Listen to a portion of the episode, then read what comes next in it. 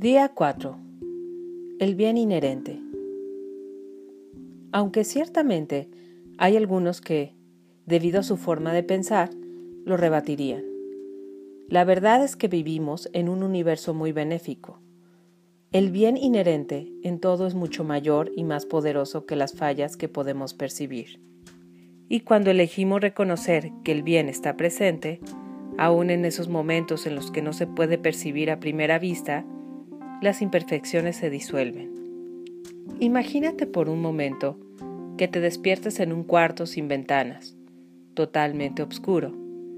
Sabes que en ese cuarto, en algún lado, hay un interruptor de luz, y aunque no lo puedes ver, andas a tientas en la oscuridad tocando las paredes hasta que por fin tu mano lo encuentra.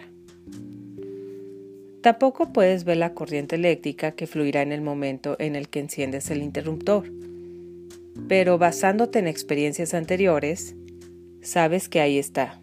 Sin dudar, enciendes la luz y respiras con alivio al ver que la luz ilumina el cuarto. Se disuelve la oscuridad instantáneamente. Lo mismo sucede cuando elegimos bendecir a la gente y a las circunstancias a nuestro alrededor. Así como la luz elimina la oscuridad cuando permitimos que fluya la electricidad, así fluye el bien inherente en una situación para eliminar nuestras limitadas percepciones del mal. A medida que bendecimos a todos y a todo, permitimos que esta verdad superior de la bondad universal fluya hacia todos los aspectos de nuestra vida poniendo inmediatamente nuestra mente y nuestra alma en contacto consciente con lo divino. Como resultado, lo bueno se incrementa y lo que pensábamos que eran fallas empiezan a disolverse. Entre más bendecimos, mayor es la corriente de bien inherente que comienza a fluir, derramando la luz en cada esquina que antes se encontraba obscurecida por nuestra percepción cada mal o falla percibida desaparece, cada limitante se desvanece y cada situación mejora. A través de nuestras bendiciones, asumimos nuestro poder.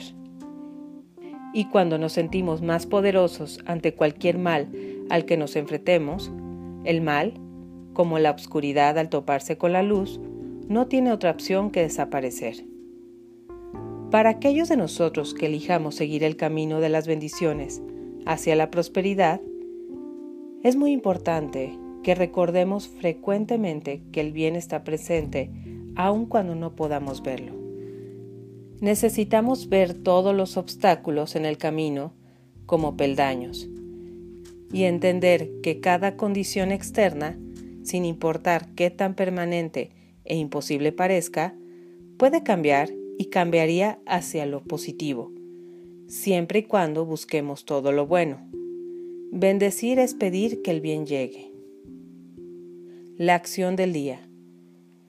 Enciende la luz, sin importar lo que ocurra, sin importar las situaciones que se te presenten, sin importar qué tanto miedo te cause algo o alguien. Deja que la luz de una bendición fluya hacia la situación. Permítete reconocer que aunque puede ser que no lo reconozcas inmediatamente, el bien está presente. Continúa bendiciendo a aquellos a quienes elegiste en tu acción anterior. El pensamiento del día.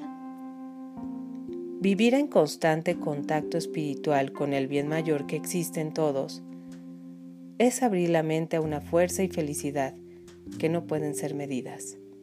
Christian Larson. La afirmación del día. Siempre estoy dispuesto a ver el bien inherente en todo y en todos.